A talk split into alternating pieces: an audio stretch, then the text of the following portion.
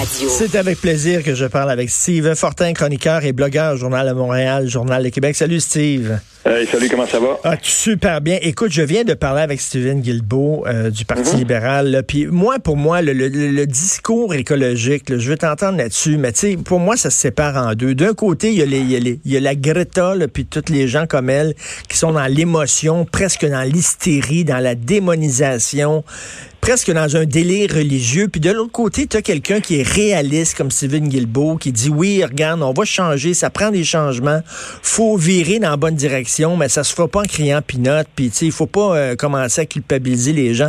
Moi, le discours réaliste à la Guilbeault, j'ai aucun problème, puis j'embarque là-dedans. Puis tu sais, c'est comme, mais le discours là de délire religieux de Greta, j'ai bien la avec ça. Toi?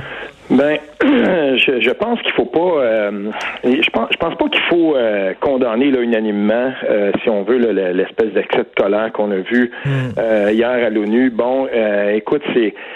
Il y, a, il y, a, un contexte là quand même, puis c'est ce que je viens de, de, de un peu d'établir dans le texte que je viens de publier, c'est que il y a il y a, il y a le, le, si on veut le décorum, il y a l'endroit où tout ça, ça se passe. Euh, Greta Thunberg se présente à l'ONU. Euh, elle décide là, littéralement de, de, de, c'est une injonction qu'elle lance aux ben grands de ce monde qui sont là et tout ça. L'affaire, par contre, c'est qu'on ne peut pas euh, regarder ce discours-là sans parler de son du contexte dans lequel il est lancé. Puis, euh, je veux dire, euh, dès que tout ça, ça a été fini, dès que, que, le discours a été fini, puis que les gens ont parlé un peu, je veux dire, M. Gutiérrez, le secrétaire, le secrétaire général de l'ONU, qu'est-ce qu'il a dit?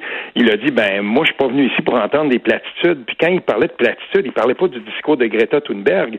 Il parlait de son exaspération devant l'inaction de ceux qui se sont pointés là, finalement, non pas pour adresser ou proposer des nouvelles avenues euh, pour euh, lutter contre les changements climatiques, mais bien pour décliner des trucs qu'ils avaient déjà dit.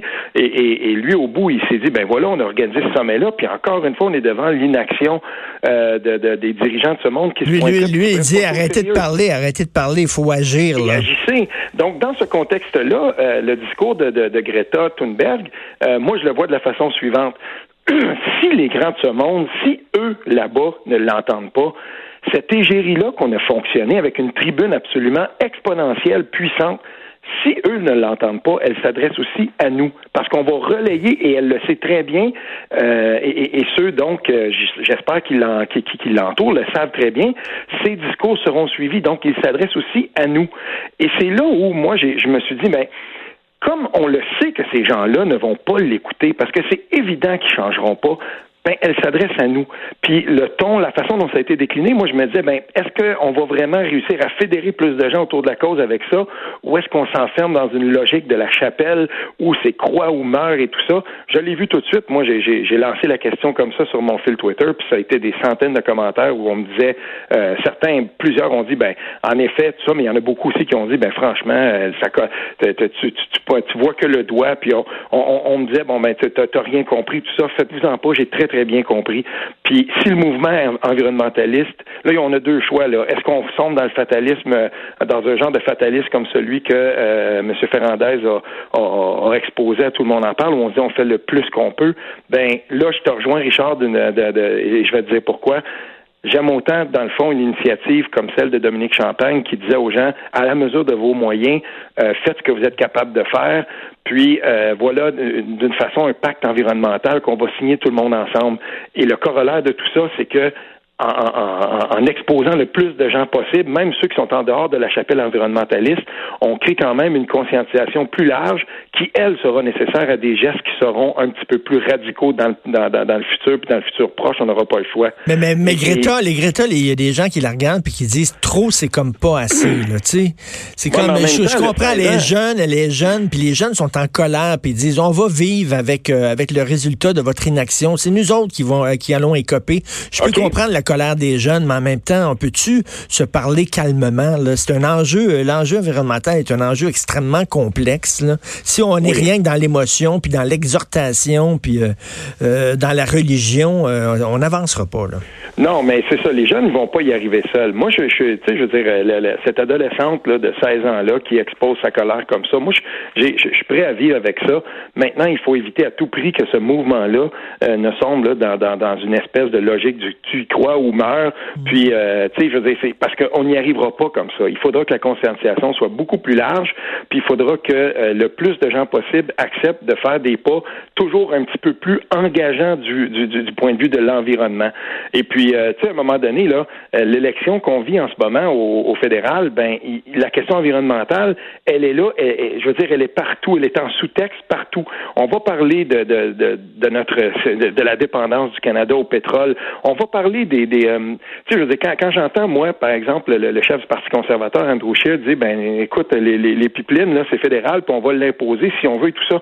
Ben non, on a le droit de mettre notre pied à terre. Puis peut-être qu'on pourrait aller un step plus loin puis dire non seulement on va mettre notre pied à terre, mais au Québec, on a tout ce qu'il faut pour être les leaders de, euh, de, l'électrification des transports. Ben, on va sortir de cette logique-là. On va même accepter qu'on taxe encore plus ceux qui prennent leur voiture seuls, ceux qui prennent leur voiture à essence. On va donner plus d'incitatifs pour sortir de ça. Cette logique-là, là, va aller un cran plus loin. Mais il faut qu'il y ait une adhésion beaucoup plus large à ces discours-là. Mais, mais, moi, mais, moi, je suis plus carotte que bâton. Tu comprends, là? Ajouter une autre taxe, c'est pour ça qu'il y a eu les gilets jaunes en France. À un moment donné, il y a des gens, entre autres en région, là, il y avait une taxe sur l'essence, puis on dit, regarde, nous autres, on a besoin de nos véhicules en région, on fait des, grandes routes, puis tout ça. Arrêtez de nous juger. On est écœurés de payer, puis là, ils sont sortis dans la rue. À un moment donné, là, les taxes, puis les impôts, puis tout ça. regarde, moi, je préfère la, carotte, c'est-à-dire euh, euh, si le système de transport en commun était plus efficace, si, euh, bon, on le prendrait davantage, si les chars électriques étaient encore moins chers, on en achèterait, tu sais, plus la carotte que le bâton. Oui, mais on, et, on va y arriver si on est capable de, justement créer ce qu'il faut pour que cet environnement-là soit euh, accepté par le plus grand nombre. On parle de la voiture électrique, rendons-la euh, le plus possible, donc qu'on étende, si on veut, la, la, le nombre de kilométrages qu'on peut, qu'on peut faire avec. Mais si on est capable de travailler ça, là, on est dans les détails, mais l'important ici, c'est de créer une adhésion toujours plus grande de la part de ben, ceux euh, qu'on veut engager dans ce discours. Ben, mais on s'entend, Steve, là, que c'est maintenant l'environnement, ça sera plus un, un, petit enjeu le marginal dans les élections. Ça va être un enjeu important à partir là, de, cette élection-ci, à tous les niveaux, que ce soit municipal, provincial, fédéral, on va parler d'environnement maintenant. Et, oui, puis euh, ça, va être, en fait, ce sera l'enjeu qui, euh, qui, qui les traversera tous. Donc, cet enjeu-là, on va devoir le, le, on va devoir l'impliquer, on va devoir le considérer dans toutes les décisions qu'on va prendre, parce que si on ne le fait pas, euh, à un moment donné, gars, on, en a parlé toi et moi récemment, quand on va regarder l'urbanisme puis comment on va planifier la, façon dont on occupe le territoire, je veux dire, on, va être obligé de, de, le prendre en compte parce qu'on est dedans.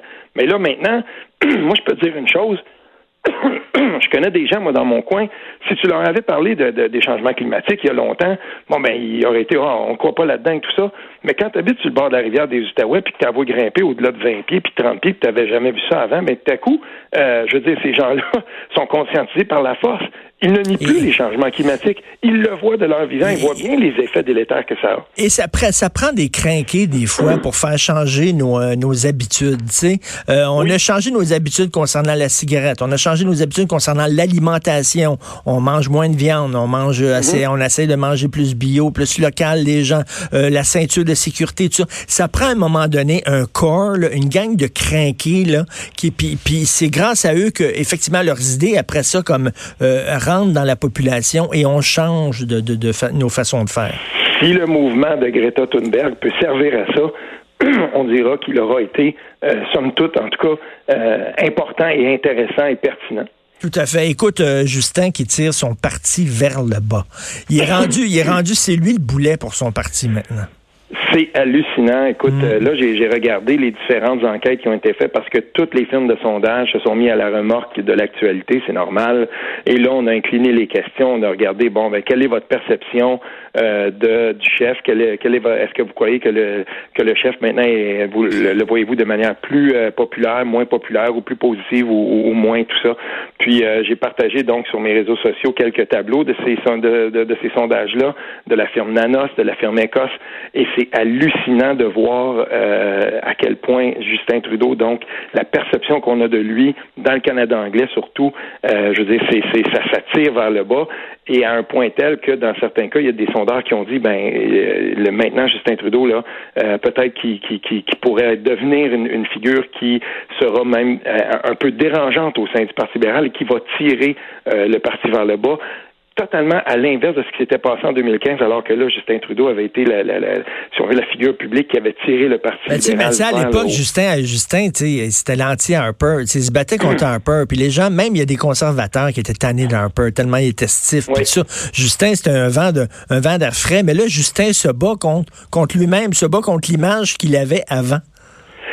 Surtout qu'il y a un bilan à défendre, puis il y a des contradictions aussi euh, à l'intérieur de ce bilan-là qui sont très difficiles à justifier. Et j'imagine que sur le terrain, ben c'est un petit peu plus difficile à vendre. Moi, je connais des, gens qui sont des libéraux là, purs et durs. Je, viens de l'Outaouais après tout là.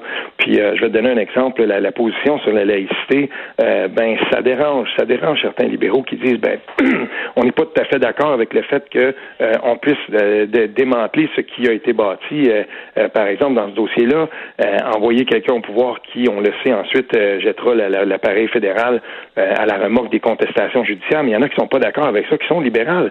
Donc, mais il y a plus que ça.